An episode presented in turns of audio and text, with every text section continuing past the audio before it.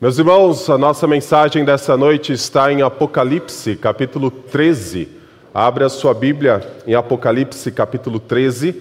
Nós daremos continuidade à nossa série de mensagens intitulada O Reino Inimigo. Em vários momentos nas Escrituras, nós temos o registro de que nosso Deus nos coloca muitas vezes diante de nossos inimigos. Quando nós olhamos, por exemplo, para o Antigo Testamento, em vários momentos o povo de Deus se colocou diante de diversos inimigos e precisou lidar com estes inimigos. Várias vezes, esses inimigos eram os reinos dessa terra. Por exemplo, você deve se lembrar que o povo hebreu foi escravo dentro do Egito. Então, o reino egípcio reduziu o povo hebreu a uma escravidão e o povo ficou lá durante 400 anos. É claro, não os 400 anos como escravos. Avança-se a história um pouco, Israel precisa então avançar sobre os reinos de Canaã. Passa-se um pouco mais e nós temos, por exemplo, o rei Davi precisando lidar com o reino filisteu. O povo se desvia do seu caminho e, ao invés de seguir o Senhor, o povo acaba idolatrando outros ídolos, então o Senhor coloca na história do seu povo no Antigo Testamento o Império Babilônico, depois o Império Persa. Avançaria a história, não tem um relato a respeito disso, o Império Grego entra também depois de um tempo dentro dessa história, até que chega o Império Romano. E é dentro do Império Romano que João está quando ele escreve o livro do Apocalipse. E por que o Senhor nos coloca muitas vezes diante de inimigos? E por que nós precisamos muitas vezes lidar com inimigos e esses inimigos sendo reinos dessa terra? Eu acho que o texto de Apocalipse, capítulo 13, versículo 1 a 10, nos dá a razão disso. Acompanhe a leitura a partir do versículo 1. Vi emergir do mar uma besta que tinha dez chifres e sete cabeças, e sobre os chifres dez diademas e sobre as cabeças nomes de blasfêmia. A besta que vi era semelhante a leopardo, com pés como de urso e boca como de leão. E o dragão deu à besta o seu poder, o seu trono e grande autoridade. Uma das cabeças da besta parecia ter sido golpeada de morte, mas essa ferida mortal foi curada. E toda a terra se maravilhou seguindo a besta, e adoraram o dragão, porque deu a sua autoridade à besta. Também adoraram a besta, dizendo: Quem é semelhante à besta? Quem pode lutar contra ela? Foi-lhe dada uma boca que proferia arrogâncias e blasfêmias, e foi-lhe dada autoridade para agir durante quarenta e dois meses. A besta abriu a boca em blasfêmias contra Deus para lhe difamar o nome, difamar o tabernáculo, a saber, os que habitam no céu. Foi-lhe permitido também que lutasse contra os santos e os vencesse. Foi-lhe dada ainda autoridade sobre cada tribo, povo, língua e nação, e ela será adorada por todos os que habitam sobre a terra, aqueles que desde a fundação do mundo não tiveram os seus nomes escritos no livro da vida do Cordeiro que foi morto. Se alguém tem ouvidos, ouça. Se alguém tiver de ir para o cativeiro, para o cativeiro irá. Se alguém tiver de ser morto pela espada, pela espada morto será. Aqui está a perseverança e a fidelidade dos santos. Vamos orar? Senhor Deus, o teu povo se coloca mais uma vez diante da tua palavra, pois sabe que essas são belas palavras de vida. Foi por meio, ó Pai, da tua palavra que o Senhor nos resgatou do reino das trevas e nos levou para o reino do Filho do seu amor. É a sua palavra, ó Pai, que nos tirou de uma condição terrível de idolatria, de afastamento do Senhor e nos conduziu, ó Pai, para o relacionamento em, no qual o único Senhor é Jesus Cristo, o nosso Salvador. Por isso, mais uma vez, nos colocamos diante da tua palavra, para aprendermos dela e pedindo, ó Pai, que o Senhor a ilumine em nosso coração por meio do teu Santo Espírito. Essa é a nossa oração nessa noite, no nome santo de Cristo. Amém. Meus irmãos, quando João escreveu o livro do Apocalipse, como eu disse, ele estava dentro do Império Romano. E uma das principais estratégias do Império Romano para perseguir o povo de Deus foi justamente utilizar de suas políticas para conseguir que o povo, ao invés de adorar ao Senhor, então se voltasse a sua lealdade para o império. O povo de Deus, nesse período, vivia uma transição. Antes eles eram perseguidos pelos judeus, aqueles que conduziram Jesus Cristo à crucificação e depois perseguiram os apóstolos nos primeiros anos da igreja. Mas aqui, por volta do ano 90, 95 depois de Cristo, ao invés de ser perseguido pelos judeus, os cristãos passam a ser perseguidos por um império. O Império Romano tem em sua origem uma natureza extremamente idólatra, e vários de seus imperadores utilizaram-se desta natureza para unificar o reino, conseguir que diversas etnias que estavam sob o governo então dos imperadores romanos vivessem como uma unidade. Entre elas estavam os judeus, entre elas estavam os gregos, entre elas estavam os próprios romanos e diversas outras etnias de um vasto império que se espalhava pela terra. E uma das estratégias principais que esse império utilizou foi de exigir que todo cidadão que estivesse debaixo do governo romano então prestasse culto aos seus imperadores. Surgiu principalmente na época de Nero e depois dele, na época em que João escreve o livro do Apocalipse, algo chamado de culto imperial. O povo que gostaria de comercializar, que queria exercer as suas atividades econômicas, que queria então trabalhar para conseguir o seu sustento, se quisesse fazer todas essas coisas, continuar trabalhando, por exemplo, dentro dos cargos públicos do império, precisaria prestar culto ao imperador e ao Deus Sol e muitas vezes oferecer sacrifício dentro destes cenários. É neste contexto que João escreve o livro de Apocalipse. E é contra este contexto que o apóstolo então nos alerta para dizer o seguinte por meio deste texto: só existe um reino que é digno da fidelidade de todo cristão, e este reino é o reino de Cristo. Qualquer outro reino que se levanta nessa terra, ou é temporário, ou é potencialmente um inimigo de Deus.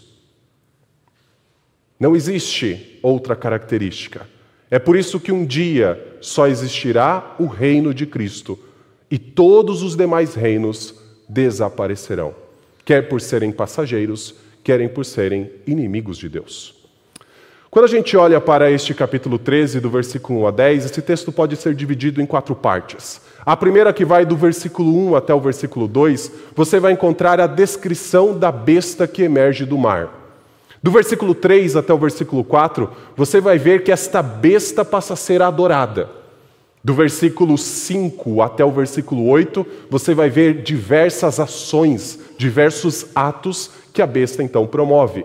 E do versículo 9 e versículo 10, terminando esta passagem, nós vemos qual é a resposta esperada dos cristãos diante da besta. Então, do versículo 1 até o versículo 2, primeiro uma descrição da besta que emerge do mar. E essa descrição ela tem basicamente duas características: a origem da besta, o seu local de origem e também a sua aparência. Veja que no versículo 1 diz: Vi emergir do mar uma besta que tinha dez chifres e sete cabeças, e sobre os chifres dez diademas, e sobre as cabeças nomes de blasfêmia. A besta que vi era semelhante a leopardo, com pés como de urso e boca como de leão. E o dragão lhe deu à besta o seu poder, o seu trono e grande autoridade.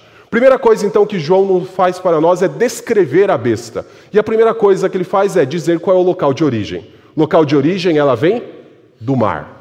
Se você voltar para o capítulo anterior, capítulo 12, o último versículo, versículo 18, você verá que o dragão, após começar a perseguir o povo de Deus por conta da ascensão, da ressurreição e da ascensão de Cristo, o dragão se coloca sobre a areia do mar. É isso que está no versículo 18.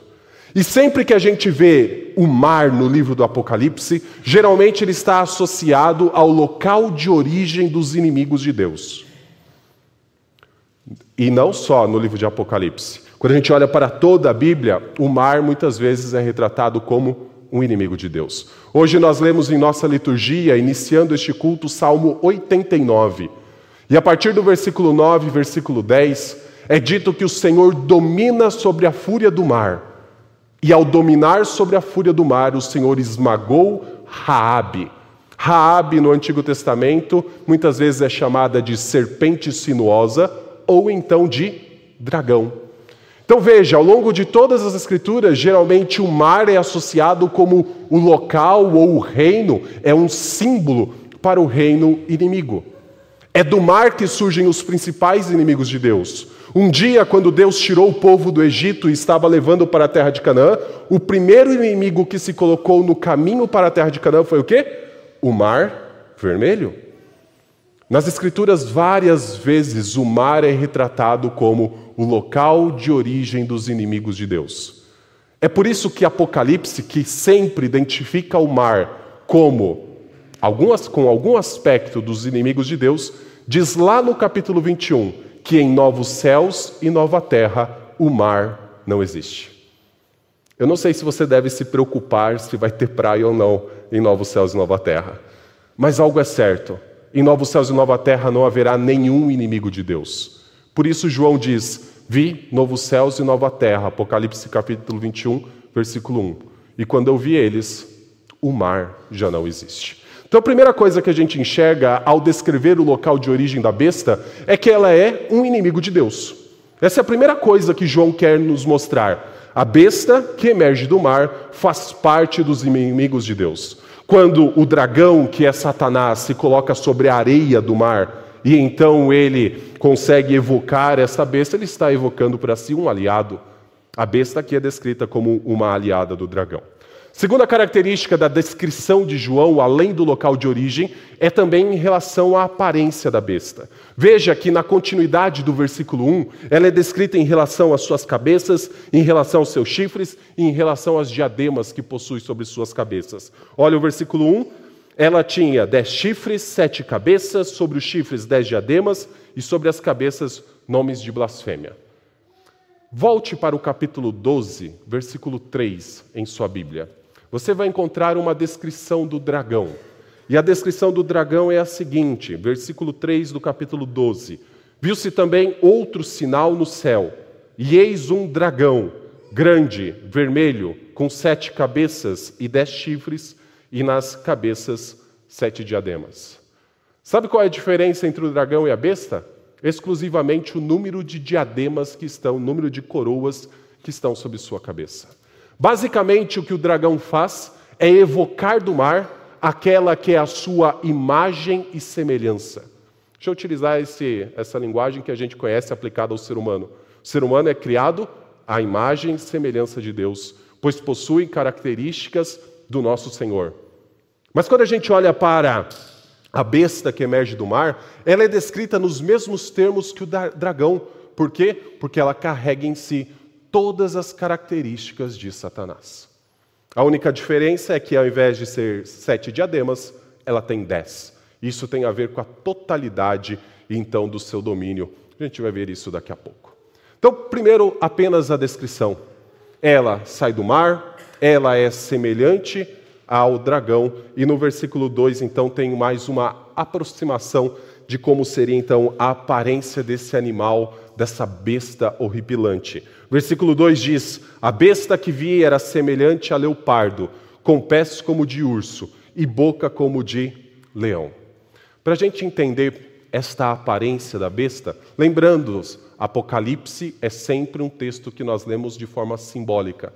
A besta é um símbolo de algo que nós já vamos ver. Ela carrega então essa imagem destes três animais: leopardo, urso e leão.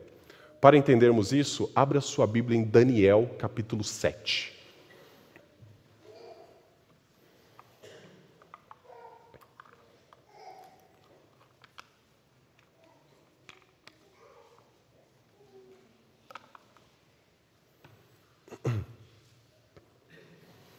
Daniel, capítulo 7, a partir do versículo 1 Daniel começa a descrever algumas visões que ele teve quando estava na Babilônia. Já era o Império Persa que dominava aquela região. Ah, na verdade, ainda era o Império Babilônico nessa época, e ele estava nesta região. Versículo 1 diz o seguinte: no, no primeiro ano do reinado de Belsazar, rei da Babilônia, Daniel teve um sonho e visões passaram diante de seus olhos, quando ele estava deitado em sua cama. Logo depois, ele escreveu o sonho, fazendo um resumo de todas as coisas. Daniel disse: Eu estava olhando durante a minha visão da noite, e eis que os quatro ventos do céu agitavam o grande mar. Quatro animais grandes, diferentes uns dos outros, subiam do mar. Eis a descrição dos quatro animais, versículo 4. Versículo 4. O primeiro é, era como um leão. Versículo 5. A seguir apareceu o segundo animal, animal semelhante a um urso. Versículo 8. Depois disso continuei olhando e eis que apareceu outro animal semelhante a um leopardo. Leão, urso e leopardo. Os três animais descritos como sendo da aparência da besta. Então surge um quarto animal. E este quarto animal não tem aparência de animais que a gente conhece. Olha o versículo 7. Depois disso, eu continuava olhando nas visões da noite e apareceu o quarto animal, terrível, espantoso e muito forte. Tinha grandes dentes de ferro. Ele devorava, fazia em pedaços e pisava com os pés o que sobrava. Era diferente de todos os animais que aparece, apareceram antes dele e tinha dez chifres. Quatro animais são vistos, os três primeiros, semelhante a leão, semelhante ao urso, semelhante ao leopardo. O quarto, João não consegue, eh, Daniel não consegue descrever a sua aparência. A única coisa que ele nos dá como uma pista é que tinha dez chifres. Quem são esses quatro animais que Daniel viu? Vá para o versículo 17. No versículo 17, nós temos o seguinte: Estes grandes animais, que são quatro, são quatro reis que se levantarão da terra. Então, o livro de Daniel nos ajuda a entender a respeito daquilo que João em Apocalipse está falando. Ele vê uma besta indescritível, pelo menos na sua, a, na sua feiura, de tão horrenda que ela é, mas ele lembra que sua aparência de leopardo, de urso e de leão. Olha o versículo 23, que nos mostra o que esse quarto animal faz. Então ele disse: O quarto animal será um quarto reino na terra, que será diferente de todos os outros reinos. Ele devorará toda a terra e a pisará com os pés e a fará em pedaços. Os dez chifres correspondem a dez reis que se levantarão daquele reino. Depois deles se levantará outro rei, que será diferente dos primeiros e derrotará três reis. Ele, o quarto animal, falará contra o Altíssimo, oprimirá os santos do Altíssimo e tentará mudar os tempos e a lei. E os santos serão entregues nas mãos dele por um tempo, tempos e metade de um tempo mas depois será instalada a sessão do tribunal para lhe tirar o domínio, para o destruir e o consumir até o fim. Volte lá para Apocalipse, capítulo 13. Quando a gente olha para a descrição da besta, a partir da leitura de Daniel capítulo 7, nós conseguimos enxergar o seguinte: a besta é um símbolo que representa todos os reinos da terra que se colocam como inimigos de Deus. Lembre-se, Daniel viu aqueles três animais e um quarto animal, com a descrição dos animais que aparecem aqui no capítulo 13, diz: os quatro animais são quatro reis. Depois do quarto animal sairia dez chifres, e cada um desses chifres seriam dez reis. Por que o número dez? Porque a ideia é de totalidade. Quando a gente quer arredondar um número, a gente faz o quê? Ah, é dez reais. Às vezes era 9,99. Ah, é 99,99. ,99. A gente fala que é 100 reais. A ideia de total. Dez reis significa todos os reinos que se levantaram contra o reino de Deus. O que eu acho que a descrição da besta nos ensina como uma primeira aplicação para nós. Nós precisamos ser capazes de identificar todas as armas de Satanás. Muitas vezes nós olhamos para as Escrituras e a gente fica muito num campo talvez abstrato. pensando que Satanás ele apenas fica instigando coisas diante de nós. Ou Satanás fica falando algo em nosso ouvido. Mas Satanás muitas vezes se vale de recursos físicos. E aqui em Apocalipse 13 está dizendo: ele se vale de reinos para perseguir o povo de Deus. Sabe quem poderia testemunhar isso, tendo visto isso, e dizer para você em detalhes o que significa um reino perseguir o povo de Deus? Qualquer cristão daqueles países que você nem sabe onde ele está. Qualquer missionário que é enviado por uma famosa janela 1040 e você muitas vezes contribui com a obra desse missionário, mas ele não pode dizer no país em que ele está. Sabe o que o governo daquele país representa? Um inimigo de Deus. Sabe qual é o representante nas escrituras deste país, deste governo? A besta que emerge do mar. Satanás utiliza reinos para perseguir. Satanás utiliza um maquinário gigantesco para tentar infligir dor ao reino de Deus, ao povo de Deus, para que o povo, então, na tentativa de Satanás, apostate da sua fé. É por isso que esse texto termina nos lembrando de perseverança e de fidelidade. Então, primeira coisa, precisamos estar com os olhos mais atentos. Satanás utiliza de várias armas, Satanás utiliza de vários recursos para perseguir a descendência do povo de Deus. Então, primeira coisa, a descrição da besta, e a descrição nos aponta, ela é um representante de todo o reino inimigo a Deus. Segunda coisa que o texto nos mostra é que a besta, em um determinado momento, passa a ser adorada. Olha o versículo 3 e o versículo 4. Uma das cabeças da besta parecia ter sido golpeada de morte, mas essa ferida mortal foi curada, e toda a terra se maravilhou seguindo a besta. E adoraram o dragão, porque deu a sua autoridade à besta. Também adoraram a besta, dizendo: Quem é semelhante à besta? Quem pode lutar contra ela? Quando a gente olha para esses dois versículos, pelo menos dois cenários a besta é colocada. A primeira é que sobre ela cai uma ferida mortal. Primeiro cenário. Mas o segundo é, ela passa a ser adorada. Quando a gente olha para este versículo 3 e enxerga a seguinte expressão: uma das cabeças da besta parecia ter sido golpeada de morte, o verbo traduzido né, como golpeada é o mesmo verbo utilizado para todos os atos de Deus em Apocalipse quando ele destrói alguém ou quando ele fere alguém. Apenas para que os irmãos saibam, no capítulo 5 de Apocalipse, versículo 6, João está tendo outra visão e ele enxerga no meio do trono de Deus, onde estava tendo um grande culto nos céus, um cordeiro como tendo sido morto. O tendo sido é o mesmo verbo do golpeado aqui. Um dia Deus feriu Jesus Cristo porque Jesus Cristo se colocou em nosso lugar carregando os nossos pecados. Jesus Cristo se fez um maldito sobre a cruz, um ferido por Deus. O que a gente enxerga aqui no versículo 3 é um golpe contra a besta desferido pelo próprio Deus. E por que disso? Porque a gente já viu no capítulo 12 que Cristo ascendeu aos céus e toda a autoridade foi dada a ele nos céus e na terra. Logo, cada um desses golpes, ou esse golpe, é um símbolo de todo o reino inimigo que cai. Vários reinos inimigos ao reino de Deus já surgiram e desapareceram.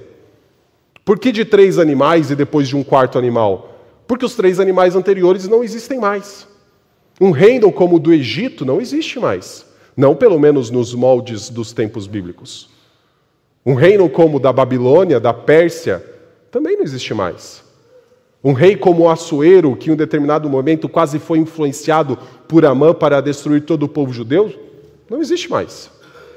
O próprio império romano, como descrito nas Escrituras, não existe mais. O Senhor está colocando inimigo após inimigo debaixo dos estrados dos pés de Cristo. Mas a besta ainda tem a capacidade de se curar.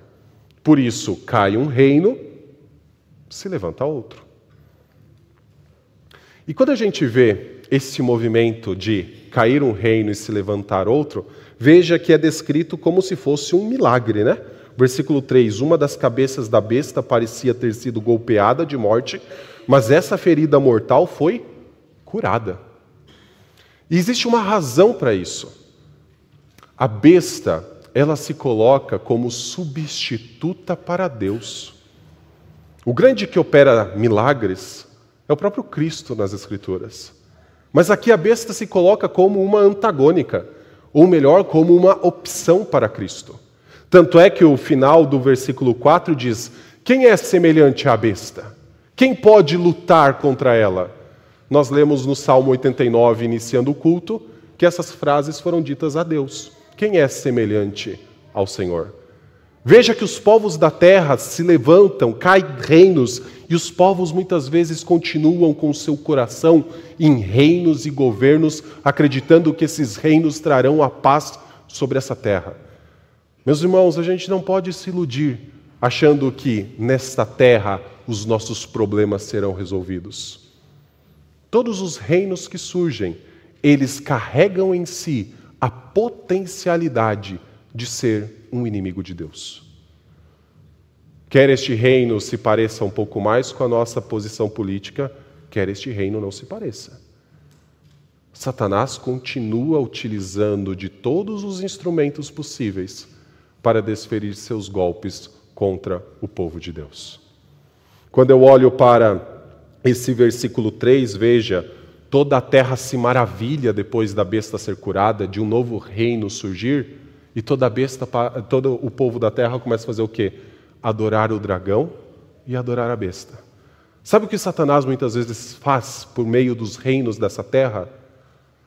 Tomar para si um culto que é devido somente a Deus. É desde o início essa a estratégia de Satanás.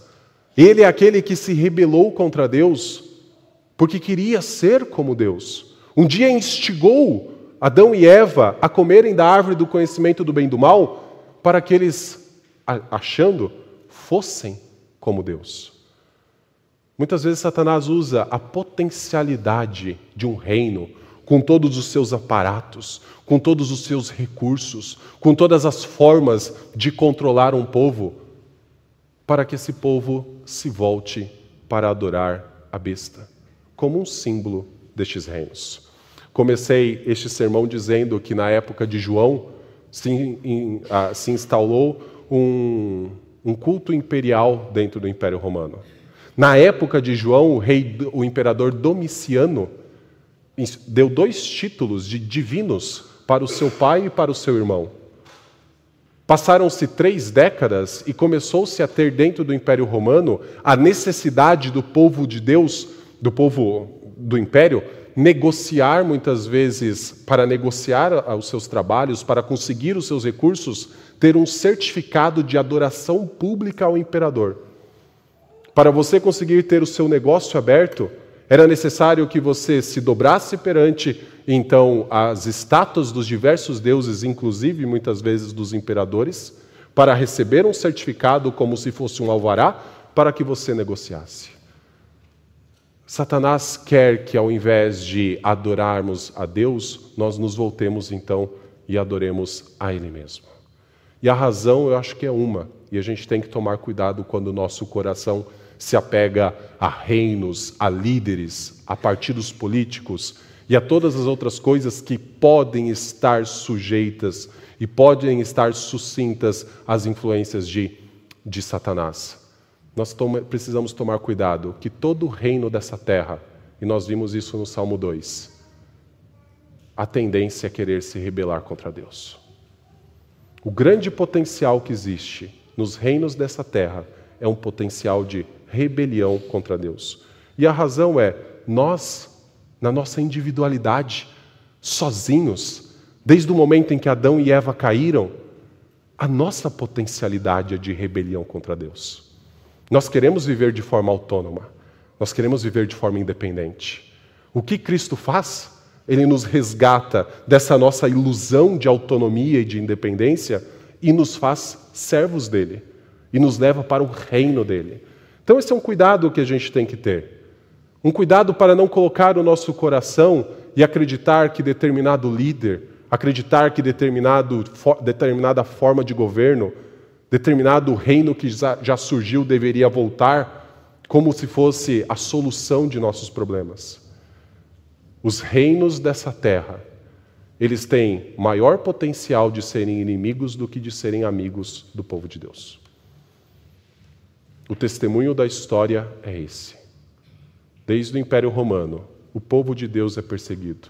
E hoje, espalhado pelo mundo, o povo de Deus continua sendo perseguido. E talvez em países que ainda há uma vasta liberdade, como o Brasil, como outros países do Ocidente, o povo de Deus muitas vezes recebe a seguinte indicação: sua fé é muito interessante, mas ela tem que ser desempenhada de uma forma privada seus pensamentos, sua fé, sua perspectiva, sua cosmovisão de mundo não tem espaço nas questões públicas. Satanás pode estar utilizando essas estruturas para colocar os cristãos de lado. E ao invés dos cristãos conseguirem influenciar este mundo, Satanás então conseguir com que eles não tenham o alcance que deveriam ter. Não coloque o seu coração em líder, em governo, em forma de governo, em forma de modelo econômico, o que quer que seja. Satanás tem várias armas e ele pode deturpá-las. Do versículo 5 até o versículo 8, depois de ser descrito, a besta ser descrita, e nós vemos que então as nações muitas vezes adoram o dragão e a besta, nós enxergamos a atuação da besta contra o povo de Deus. Versículo 5 foi-lhe dada uma boca que proferia arrogâncias e blasfêmias, e foi-lhe dada autoridade para agir durante quarenta e dois meses. A besta abriu a boca em blasfêmias contra Deus, para lhe difamar o nome e difamar o tabernáculo, a saber, os que habitam no céu. Foi-lhe permitido também que lutasse contra o santo e os vencesse. Foi-lhe dada ainda autoridade sobre cada tribo, povo, língua e nação e ela será adorada por todos os que habitam sobre a terra, aqueles que desde a fundação do mundo não tiveram os seus nomes escritos no livro da vida do Cordeiro que foi morto. Veja que a besta é descrita da forma semelhante aos reinos do Antigo Testamento. Depois ela passa a ser adorada, só que ela então se volta contra aqueles que não a adoram. Versículo 6 e versículo 7 diz que a besta abre sua boca para proferir blasfêmias. O versículo 5 fala em arrogâncias e blasfêmias contra Deus, contra o seu nome e contra o tabernáculo que há no céu, que é daqueles que habitam nos céus. Quando a gente olha para essa ideia de habitar nos céus, não é necessariamente contra aqueles que já morreram e as suas almas estão com Deus, mas aqueles que em Cristo Jesus já são habitantes dos céus. Então a besta, uma vez que ela é adorada por um grande conjunto de pessoas, e os reinos da terra muitas vezes são alçados à posição de os grandes resolvedores de problemas que há na terra, quando a gente olha para isso, a besta, ao ver que um grupo não adora, se volta contra esse grupo. Versículo 6 e versículo 7 nos mostram isso. Ao dizer que a besta profere arrogâncias, no versículo 5, blasfêmias, nós enxergamos então a besta fazendo aquilo que, desde a queda, o ser humano é capaz de fazer. O ser humano consegue se voltar contra Deus. Sem Cristo, todos vivem uma vida de arrogância. Todos vivem uma vida acreditando que podem ser independentes de Deus. Agora imagina um reino com todas as suas potencialidades, com todas as suas armas, com todos os seus servos. Imagina um rei alçado à posição de soberano de uma nação. Nele existe ainda mais essas potencialidades. Mas veja, ela profere arrogâncias e ela profere blasfêmias. E as blasfêmias basicamente são de que não há Deus. Muitos reis que se levantaram nessa terra, as Escrituras falam, por suas mentes passou o pensamento: não existe Deus. Nabucodonosor um dia foi punido e precisou viver nos seus últimos anos de vida como um animal enlouquecido, como se estivesse fora de seu juízo, porque um dia acreditou que poderia ser como Deus. O Império Romano muitas vezes os imperadores se diziam Deus vivos, ou filhos de Deus. No Egito, Faraó era considerado uma divindade. E quando a gente olha para pessoas que se consideram como Deus, o que elas são? Inimigos de Deus. Não é possível colocá-las elas no mesmo grupo que o Senhor. E muitas vezes as principais perseguições vêm daqueles que dizem não a Deus. Na década de 20 surgiu a União das Repúblicas Socialistas Soviéticas. Primeiro Estado abertamente declarado como avesso à religião e ateísta universalmente. Em 2024, quando seu primeiro líder morreu, ele falou: Nós conseguimos separar a igreja do Estado. Agora falta separar o povo da religião. Meus irmãos, não tratemos líderes de direita, de esquerda, de centro, do espectro que for, como se eles fossem os salvadores da pátria. Há em todo governo, em todo reino, um potencial de se tornar um inimigo de Deus. É por isso que um dia não existirá mais reino algum a não ser o reino de Cristo a não ser o reino do nosso Deus. Essa atuação, veja, eles podem, a, a besta foi permitido a ela que lutasse contra os santos e os vencesse. E essa autorização, ela vem, de certa forma, do próprio Senhor. O Senhor não permite que fio de cabelo de ninguém caia sem que ele autorize isso. E tem uma razão. O Senhor estabeleceu que enquanto a sua igreja vai, a sua igreja será retalhada pelo reino inimigo. Afinal, a sua igreja está invadindo espaço que antes estava conquistado completamente por Satanás. E aqui a gente tem, em pelo menos dois versículos, a amplitude da autoridade da besta. Versículo 5 fala a respeito de tempo. Versículo 7, final do versículo 7, fala a respeito de extensão sobre essa terra. Quando a gente olha para o tempo, eu já falei isso em outras mensagens, a besta, estes reinos inimigos, pode agir durante 42 meses, versículo 5. Quando a gente volta para o capítulo 12, versículo 6, ou então capítulo 12, versículo 13 e 14, ou então lá capítulo 11, versículo 3, a gente já viu esses números. É o mesmo período em que a igreja pode pregar. E eu e você podemos pregar de que momento a que momento? Desde o momento em que Cristo Jesus ressuscitou dentre os mortos até o momento em que Cristo voltará para julgar essa terra. Se 42 meses, três anos e meio, três tempos e meio é o tempo de autoridade da igreja para proclamar o evangelho, é o tempo em que a besta vai tentar retaliar o povo de Deus. Então, se hoje os reinos ainda não são abertamente declarados como inimigos do povo de Deus, saiba que um dia serão. Saiba que um dia a fé cristã será odiada. Saiba que um dia não será tão fácil nós abrirmos a porta de uma igreja. Rogamos a Deus que esses tempos demorem, mas as Escrituras não nos deixam na ilusão de que eles não chegarão. Já chegaram em vários lugares desse mundo. Já chegaram em várias partes desse mundo. Porque, como o versículo 7 diz, foi dada autoridade à besta sobre cada povo, língua, nação. Não existe local dessa terra que Satanás não exerça sua influência e muitas vezes utilizando de governos para isso. Uma das coisas que eu mais falei ao longo dessa série de mensagens, o reino inimigo, nunca tive interesse de pregar o reino inimigo por si mesmo. Meu interesse de falar a respeito deste reino é para que nós estejamos alertas, para que nós não sejamos pegos de surpresa, para que estejamos preparados, porque sim, um dia a perseguição baterá em nossa porta e quando isso acontecer, como nós vamos reagir? Quando isso acontecer, como nós vamos responder? Versículo 9 e 10 nos dá a resposta do que é esperado do povo de Deus e até mesmo do que o povo de Deus deve esperar.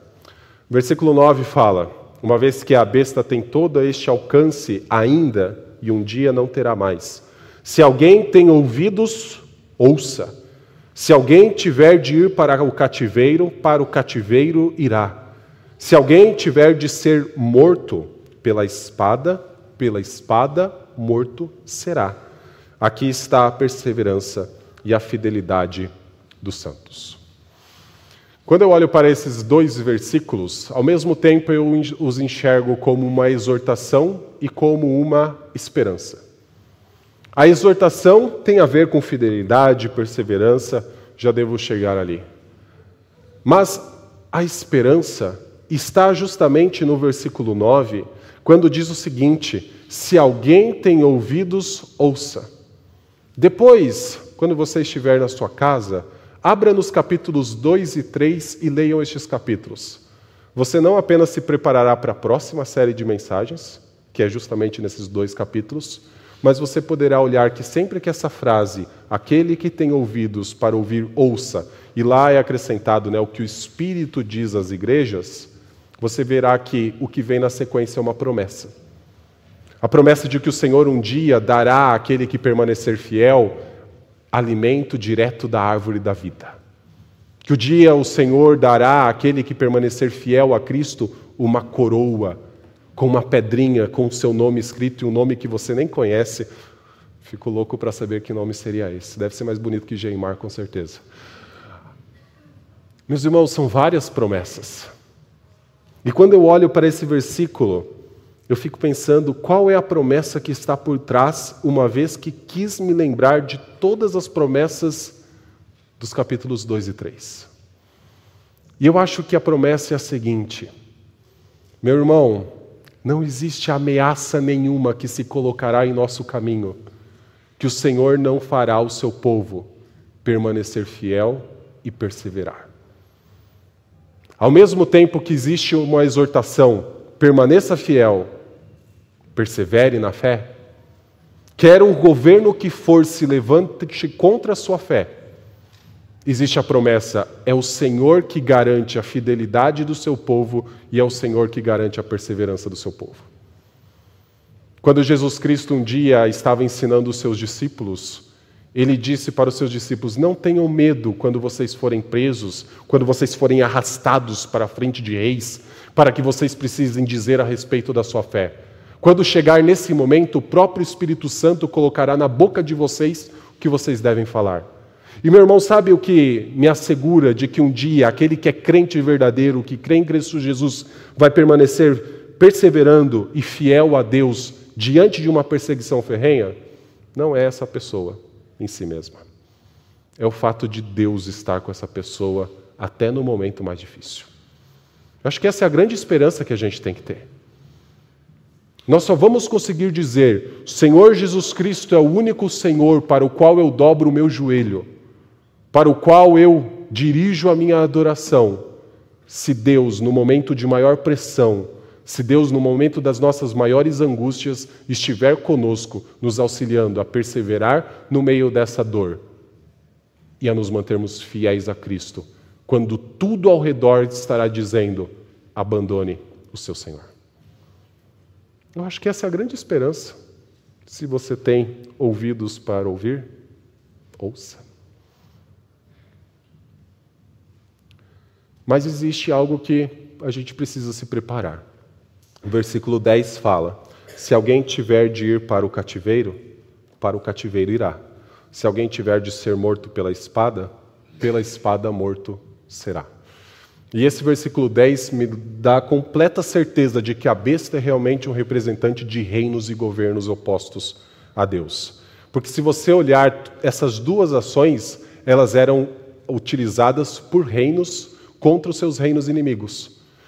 Quem foi para o cativeiro uma vez? Não foi o reino de Judá para o cativeiro babilônico? Quem levou para o cativeiro babilônico? O Império Babilônico. É um reino que leva para cativeiro que leva para o exílio. Um dia a Síria fez o mesmo com o reino de Israel do Norte.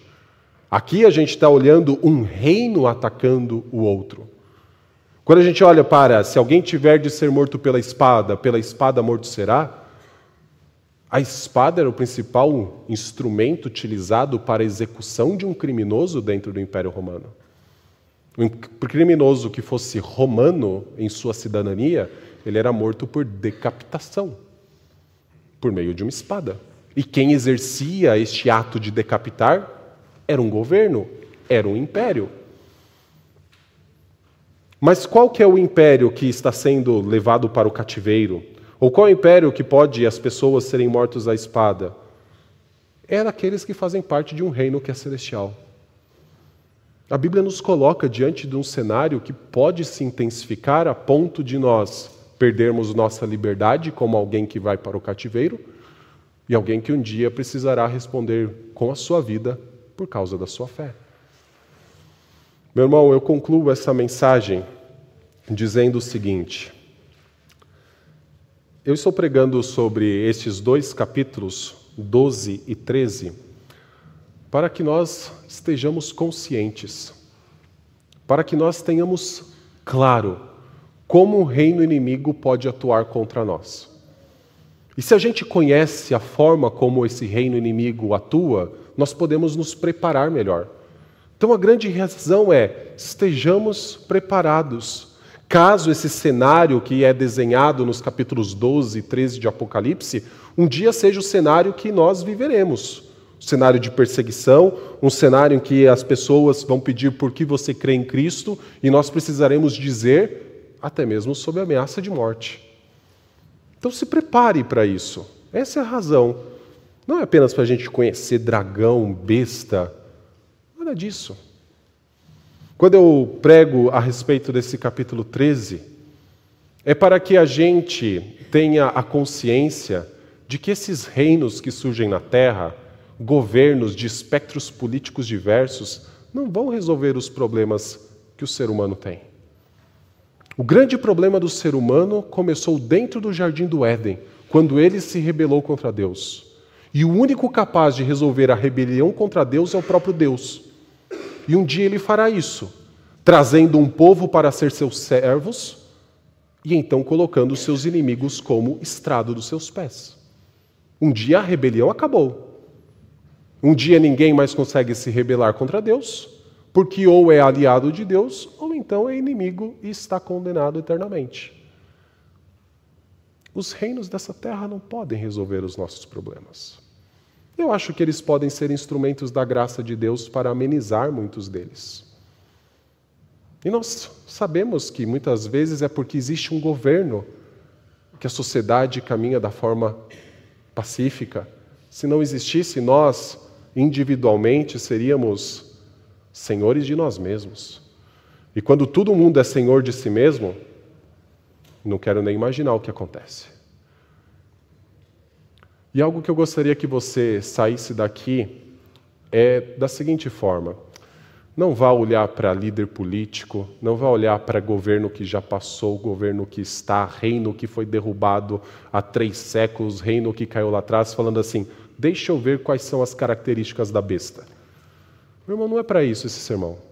Esse sermão é só para que você entenda o seguinte: eu não posso dedicar a minha fidelidade a um reino que é passageiro. Eu não posso colocar o meu coração e as minhas esperanças em algo que um dia vai ter fim. Meu coração, minha esperança e minha fidelidade são exclusivamente do reino de Cristo. Porque sim, este reino é eterno e este reino um dia não terá reino inimigo algum diante de si. Vamos orar? Grandioso Deus, nós somos gratos porque o Senhor é bom. E em Sua bondade, o Senhor nos dá a Sua palavra para que ela seja a lente pela qual interpretamos o mundo ao nosso redor. A Sua palavra, como uma luz, como uma lente que nos auxilia a perceber o caminho, nos diz que nesse caminho há pedras e que nós precisamos desviar de toda pedra que pode fazer-nos tropeçar. Por isso, nosso pedido é: Senhor, fortaleça a nossa vida por meio da tua palavra.